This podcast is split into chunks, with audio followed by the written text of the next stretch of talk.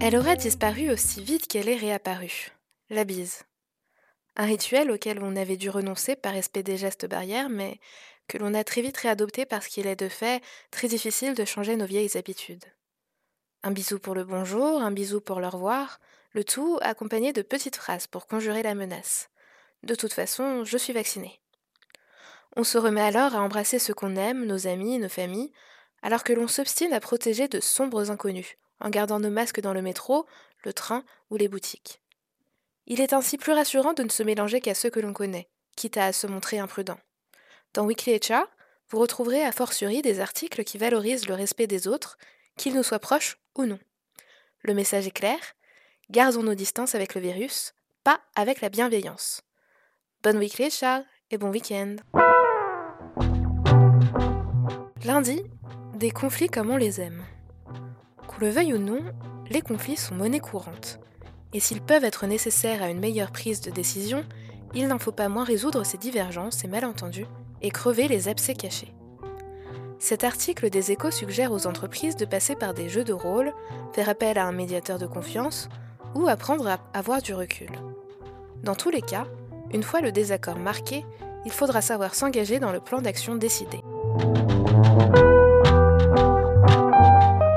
Mardi, pas de changement culturel, pas de quota.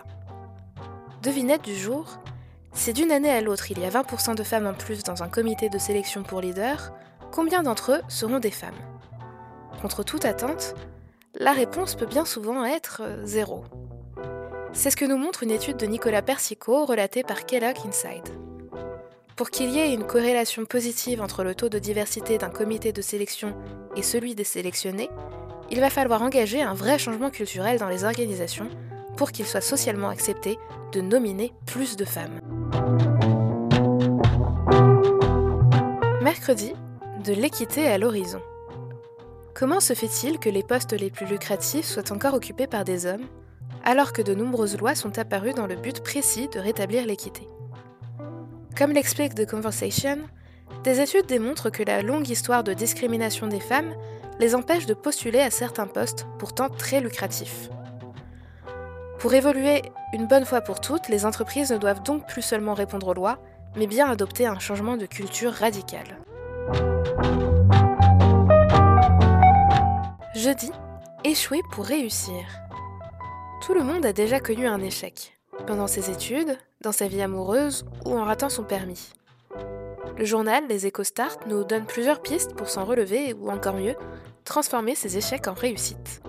Premier conseil, ne pas se cacher derrière de fausses excuses et adopter une démarche d'authenticité permettant de renouveler la confiance avec ses collègues. Il faut réussir à trouver l'équilibre entre persévérance et obstination, et parfois insister pour faire passer un projet de statut d'échec à celui de réussite. Vendredi, retourner ou ne pas retourner Après un premier pivot vers le télétravail en 2020, un retour partiel au total sur site pourrait s'avérer encore plus disruptif. Fast Company donne aux dirigeants, managers et RH la formule pour transformer ce retour en un moment inoubliable et ainsi redonner du sens au travail des collaborateurs. Entre la définition d'objectifs de performance réalistes, un management attentionné et le renforcement des liens inter-équipes, un plan bien réfléchi pourrait faciliter ce retour, à condition d'être adapté aux équipes et régulièrement mis à jour. Vous venez d'écouter Weekly HR, la newsletter qui revient sur une semaine 100% RH tous les vendredis à 8h.